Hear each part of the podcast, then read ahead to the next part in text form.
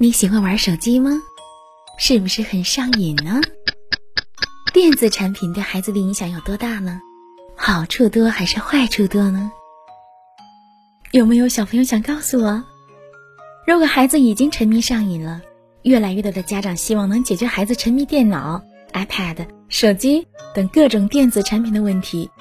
除了规定时间、转移注意力，父母以身作则外，爸爸妈妈还可以多花时间和孩子进行亲子共读，让孩子逐渐转移对手机的依恋哦。今天呢，我给大家介绍的绘本是《要是你给老鼠玩手机》，这是一个让孩子不再沉迷手机的神奇绘本。真有这么神奇吗？你想想看，如果你给一只无聊的老鼠一个手机，即便只有十分钟，它们可能从此丧失时间观念，无视你的话语，不论你何时何地沉迷于此，并越走越远。不论它走到哪儿，都对周围发生的事情浑然无知。错过了生活中真正的乐趣哦。这种夸张的讲故事的方法，生动形象地展示出老鼠玩手机的痴迷与荒诞，让孩子们从中看到了自己的影子，引发思考，主动放下手机。你真的能放下手机吗？来听听我讲故事吧。小男孩正在认认真真吃饭呢，小老鼠围在身边吱吱个不停。你能给我一把指甲刀？一面镜子，一把扫帚，一个小桶和一个拖把吗？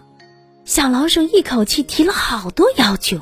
小男孩回答说：“现在不行，你没看见我正在忙着呢。”小老鼠好像没听见小男孩说的话，继续说道：“嗯，我还要几支蜡笔，一支钢笔，一些纸、磁带、冰箱，还有……停！”小男孩打断了小老鼠的话。如果你能让我安静十分钟，我就让你玩会儿手机，但是只能玩十分钟。小老鼠这下兴奋的说不出话来。让老鼠玩手机真是个不错的主意，这样他就不会管你要饼干、牛奶或者其他什么东西了。现在小男孩已经忙完了，他对小老鼠说：“小老鼠，我现在已经没事了，我要给你一个惊喜。现在该把手机放下了，小老鼠。”事实上，他根本就听不见你在说什么了，也就是说，他根本就不知道你带他开启了一段特别的旅程。即使你带他去了最喜欢的游乐场，他还是一直在玩手机，根本感受不到一点快乐。爆米花、漏斗蛋糕、冰激凌、热狗、芝士薯条都吸引不了他，就连坐过山车的时候都在玩手机。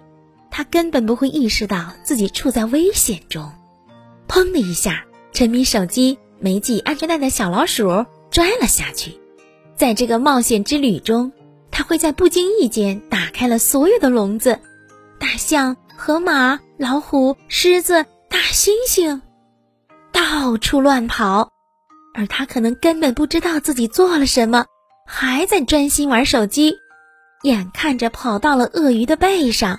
他自己居然都没有注意到，他很可能径直走出动物园，走向大海。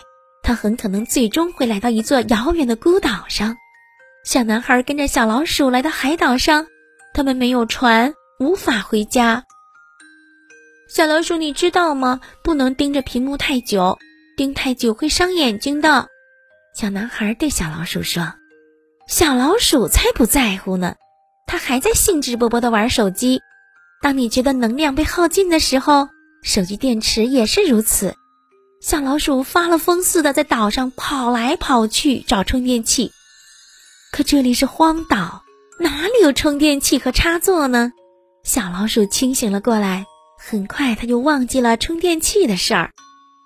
可他现在还有一个疑问，就是他怎么来到这个孤岛上的呢？这个故事呢，先讲到这儿。你有什么感想吗？悄悄给我留言哦。喜欢我的声音吗？快来关注我哦。